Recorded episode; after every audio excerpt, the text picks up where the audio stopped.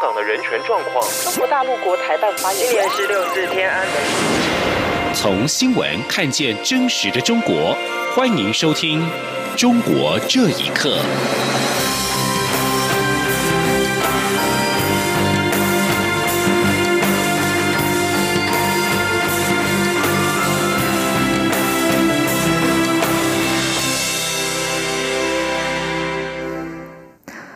各位好，欢迎收听《中国这一刻》。香港二十一号再度举行反送中游行，游行结束之后，却爆发港警及数百名的白衣人殴打市民事件。总统府发言人丁允恭今天表示，严正关切香港局势，人民和平追求自由民主的心声不应该受到国家暴力对待，更严厉谴责不法势力以暴力手段干预民主陈抗，政府应该善尽保护人民的责任。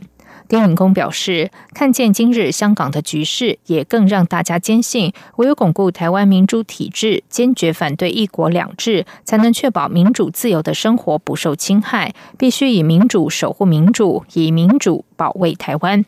民进党今天也严厉谴责港府放任港警及不明人士暴力对待人民。台湾无法忍受现在的香港成为未来的台湾，必须立即严拟反制中共政治代理人的完善制度，以遏制北京在台代理人借由各种威吓手段冲击台湾民主。记者刘玉秋报道。大批香港民众二十一号再度上街游行，支持反送中相关诉求。而警方在深夜发射催泪弹及橡胶子弹驱散示威者，另有身份不明者当街打人，却不见警方执法。对此，民进党二十二号严厉谴责港府无视港人追求民主的心声，放任港警及不明人士暴力对待人民。民进党并呼吁港府不要再漠视民众抗争的诉求，并指出不愿倾听香港人。民对民主追求的声音，是当前香港社会动乱升温的主因。民进党发言人李彦荣表示，今日的香港不止可能是未来的台湾，更是三十年前台湾曾发生过的真实场景。台湾人民上街头争取民主及应有的权益，却被警察殴打，甚至被黑道威胁。显见，民主、自由、法治的普世价值，天生就是威权政府的敌人。中共急于让民主和威权并存，只会一再凸显一国两制的荒谬。台湾应以。史为镜，以香港为鉴。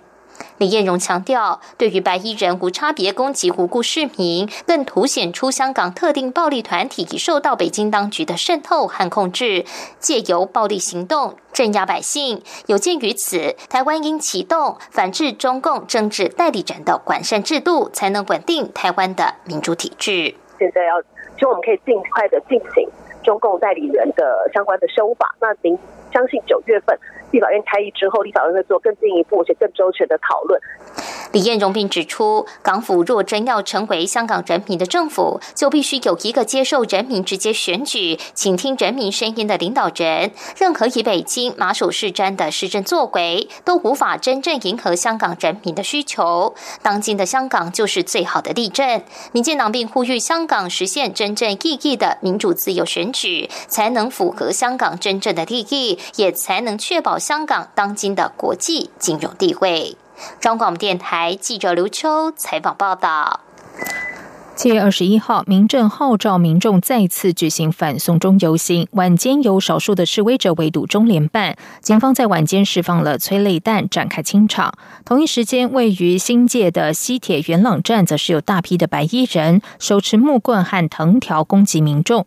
面对社会质疑，警方对元朗暴力事件执法不力，香港行政长官林郑月娥今天下午召开了记者会，同时谴责反送中示威者昨天围堵中联办及元朗白衣。人袭击事件，强调不容许任何的暴力行为。请听以下的报道：香港二十一号再度举行反送中抗议游行，主办单位民间人权阵线组织宣布，参与游行的人数达四十三万，但警方表示只有十三万。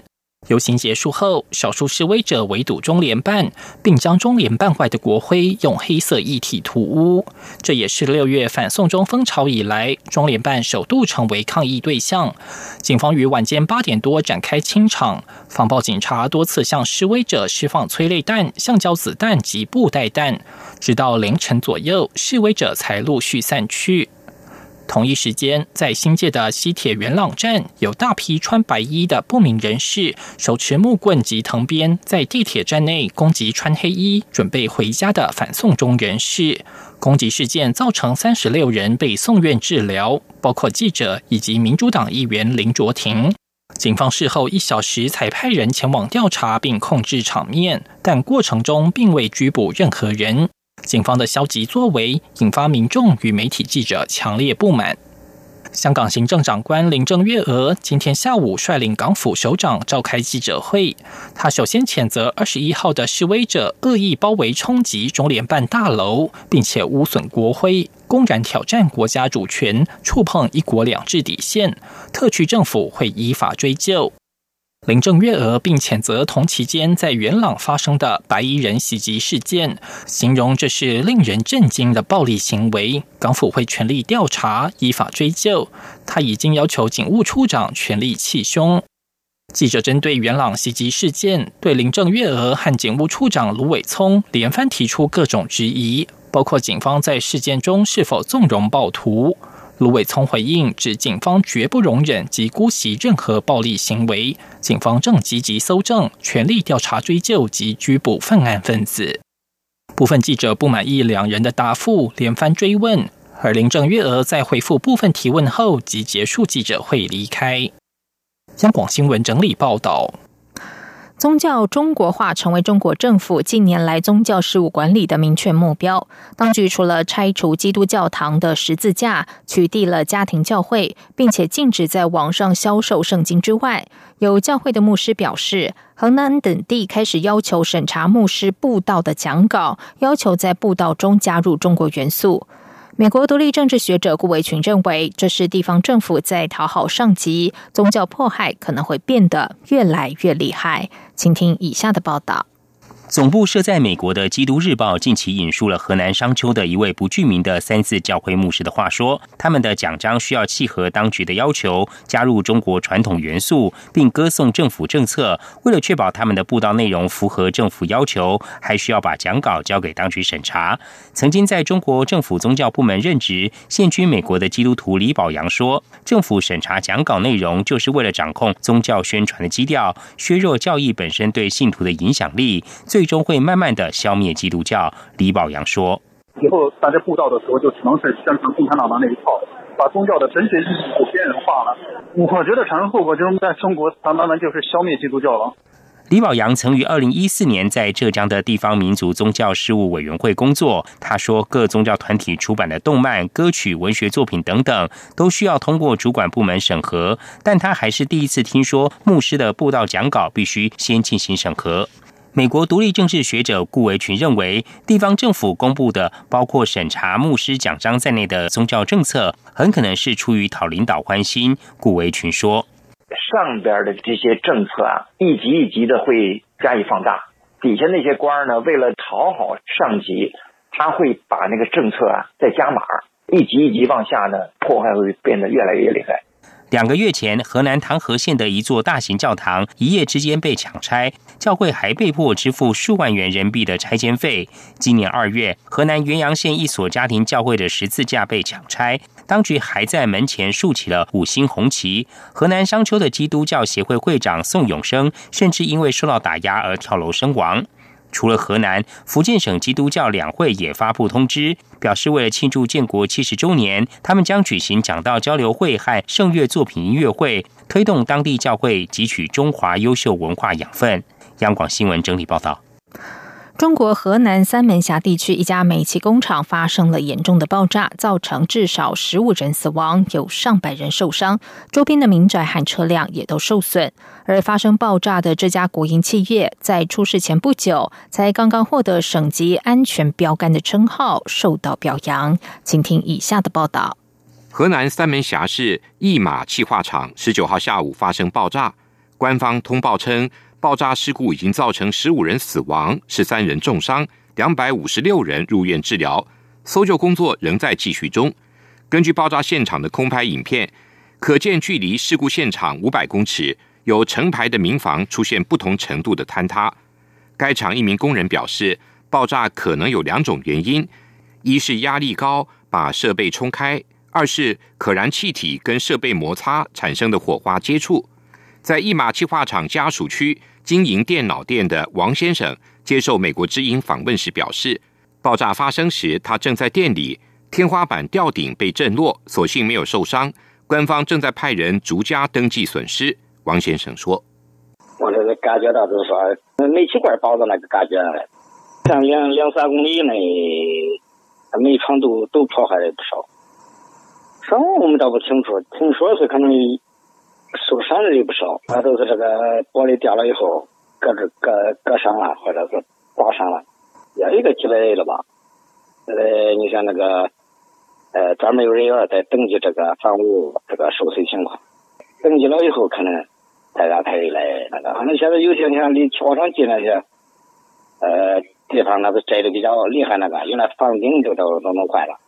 到目前为止，除了当天的报道之外，没有看到任何的后续报道。网络上也搜寻不到最新的搜救进度。根据《金报》报道，就在事故发生十天前，一马气化厂才被评为河南省二零一九年首批安全生产风险隐患双重预防体系建设省级标杆企业。近年来，中国多次发生安全生产重大事故。二零一五年的天津滨海新区瑞海公司危险品仓库爆炸事故，造成了一百六十五人死亡。今年三月，江苏省响水县天嘉宜化工厂发生严重爆炸事故，这个事故造成了七十八人死亡。五月二十七号，河南开封市泰德化工公司污水处理车间发生爆炸，造成一死一伤。央广新闻整理报道。官媒新华社今天报道，北京将于二十四号公布新时代的中国国防白皮书。港媒认为，新的国防白皮书可能在台湾议题上有相当变化。新华社以快讯的方式报道，中国国务院新闻办公室将于二十四号的上午十点发表新时代中国国防白皮书。香港零一报道，这将是中国政府从二零一五年实施深化国防和军队改革以来的第一份国防白皮书，将阐述进入新时代的中共军队军事战略。虽然内容还没有公布，但有分析认为，在中共十九大载入党章以及在中国全国人大政协两会中载入宪法的习思想将会写入白皮书。报道并且指出，鉴于国际形势以及台湾局势的变化，新的国防白皮书可能在台湾议题上有相当变化。中国国防部官网显示，从两千年以来，中共军队总共发表了八份国防白皮书。依照规律，北京应该于二零一七年再发表新的白皮书，但因为当时中共军队改革没有完成，而今年发表新时代的中国国防，说明中共军队改革基本完成。非洲猪瘟继续影响中国的猪肉供应和生产。由于被扑杀的生猪数量庞大，生猪供应量严重的不足，猪肉价格飙升。中国政府加大了猪肉进口，以满足市场需要。有分析认为，中国的猪肉问题还会日益严重。中国从去年八月爆发非洲猪瘟疫情以来，已经扑杀了一百一十万头的生猪，但是，一般认为真正的数字可能会更高。根据中国官方数据，今年上半年中国的生猪总数为三亿四千七百六十万头，比去年同期还减少了六千万头。只有今年六月的猪肉价格就飙升了百分之二十。中国畜畜牧行业门户网站中国养殖网十八号报道说，非洲猪瘟。疫情爆发是影响生猪市场的主要原因。预计下半年生猪供应量仍然会收紧，猪价将会继续的上涨，猪肉加工产品也会上扬。而为了满足市场的需求，北京扩大猪肉进口。欧洲委员会估计，今年的一到四月，欧盟国家对于中国的猪肉出口增加了百分之三十七，巴西也成为中国主要的猪肉进口国之一。以上中国这一刻，谢谢收听。无限的爱向全世界传开，永恒的光。Giữ